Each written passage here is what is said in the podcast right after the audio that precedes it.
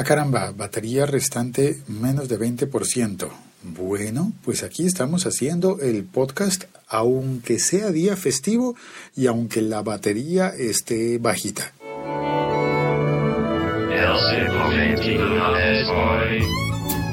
Ok. Em, buenos días a todos, buenas tardes, buenas noches, depende cuando estén, eh, cuando estéis, cuando estés eh, oyendo este episodio podcast que está dedicando, dedicado a hablar de la batalla de Boyacá. Hablando de la batalla de Boyacá, los colombianos que estén oyendo este episodio podcast, pues seguramente sabrán ya de qué se trata. Porque lo hemos estudiado en, eh, en el colegio, en la escuela, en todas partes lo hemos estudiado.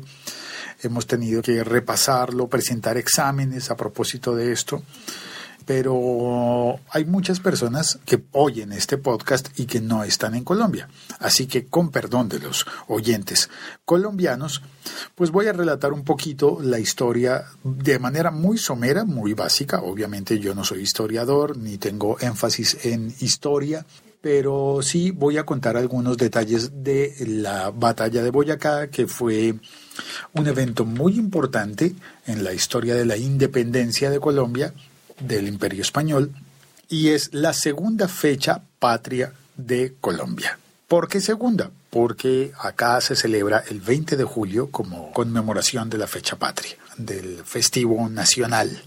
El 20 de julio hice un episodio contando un poco que había habido una revuelta en la que se había declarado fidelidad al rey en contra del de el eh, dominio del gobierno provisional español que había controlado por Napoleón. Sí, por Napoleón. Entonces, en la Nueva Granada, en la capital de entonces, en, eh, la ciudad de Santa Fe, de Bogotá, que hoy solamente le decimos Bogotá, pues hubo un grito de independencia, un acontecimiento con un florero un connato de Gresca a partir de la petición de un florero para declarar un cabildo abierto y un gobierno local criollo. Sin embargo, era un gobierno que se declaraba fiel al rey, don Fernando. Así que esa no era en realidad la independencia de Colombia. En ese momento había un gobierno provisional interno, pero que quería seguir siendo español. Así es como yo lo entiendo y esto es lo que transmito. Nueve años después se dio la batalla de Boyacá, el 7 de agosto de 1819. Leo en un portal que se llama Colombia Aprende, que me parece prudente, resumido y dice, el sábado 7 de agosto de 1819 los ejércitos español y criollo se enfrentaron en el campo de Boyacá. Cada uno tenía un objetivo diferente. El ejército realista tenía como misión tomarse a Santa Fe de Bogotá y el ejército libertador deseaba impedir a toda costa esa maniobra. El ejército liberador, conformado por 2.850 combatientes entre criollos, mulatos, mestizos, zambos, indígenas y negros, estaba comandado por el general Simón Bolívar.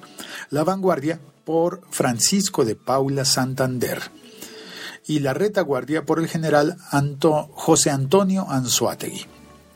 Por su parte, el ejército realista, que pertenecía a la tercera división del ejército expedicionario de la Reconquista, estaba conformado por 2.670 soldados, de los cuales 2.300 eran de infantería, 350 de caballería y 20 de artillería.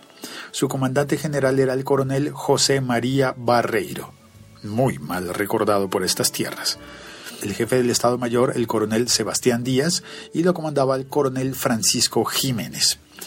Pero para Simón Bolívar no fue un impedimento su fuerte rival y aprovechó las oportunidades de su estadía en Tunja, en una ciudad cercana, para vigilar los pasos del enemigo. Fue entonces cuando los patriotas treparon por los matorrales y se presentaron de improviso al ejército de Barreiro en el puente de Boyacá.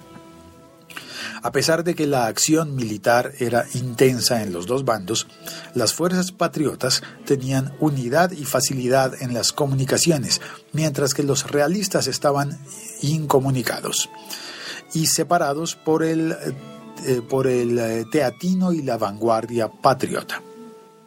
La verdad, yo no sé qué es teatino. Me declaro ignorante al respecto de esa palabra, teatino. ¿Será que ponían a alguien en la mira y decían a qué teatino? No, mal chiste. Olvídenlo, olvídenlo, por favor. Olvídenlo.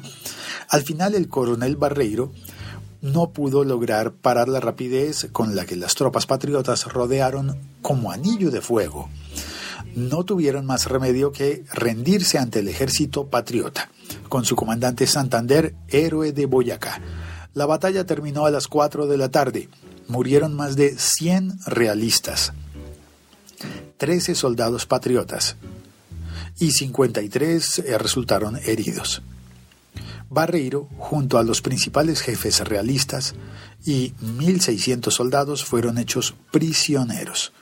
Así termina la campaña libertadora de 1819 que se realizó durante 77 días, desde el 23 de mayo cuando Simón Bolívar expuso el plan en la aldea de, de los 70 ante los jefes del ejército patriota, siguiendo un trayecto militar desde los llanos de Casanare, la cordillera de los Andes, que fue el paso más duro, el paso de los Andes, y las tierras de Tunja, muy cerca de donde se celebró la celebró, donde ocurrió la batalla de Boyacá.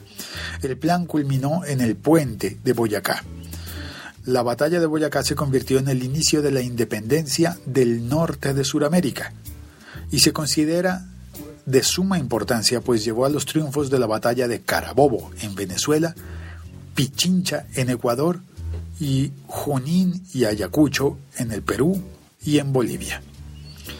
Es decir, la batalla de Boyacá, que se conmemora el 7 de agosto, dio inicio a la libertad de las cinco naciones, que podrían ser seis, que conformaron la Gran Colombia.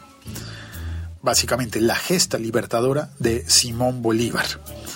Las cinco naciones eh, liberadas a partir de toda esta campaña bolivariana, pues fueron, por supuesto, Venezuela, por supuesto, Colombia, Ecuador, también el Perú y Bolivia. Y para aquel entonces también Panamá, que hacía parte de Colombia. Es decir, esas seis naciones terminaron independizándose de España ya de manera definitiva a partir de la batalla de Boyacá y que por eso es hoy día festivo en Colombia, 7 de agosto. Soy Félix, episodio de Día Feriado. Curiosamente, ¿saben? A veces me pregunto, ¿y por qué tenemos feriados celebrando batallas?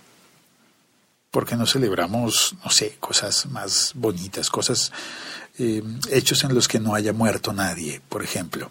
Bueno, la historia no la escribo yo.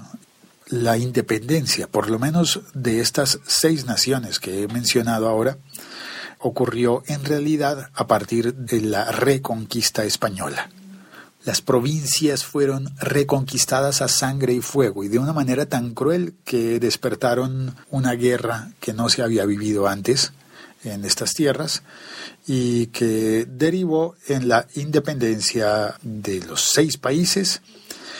¿Y qué pasaría si no se hubieran independizado? No sé, a veces me pregunto, si todavía fuésemos una comunidad de naciones hispanas. Bueno, yo sé que estoy entrando en terrenos de la fantasía, pero ¿qué tal, qué tal que el mundo hispano estuviese unido de la misma manera que está unida Europa, bajo una moneda y bajo unos, eh, unos regímenes? Yo sé que habrá unos españoles diciendo, no, por favor, no. Pero piénsalo de esta manera, el idioma nos une, el idioma sí nos sigue uniendo y hay un mercado natural a partir del idioma. ¿Qué tal que estuviéramos más unidos los hispanohablantes de todas partes del mundo?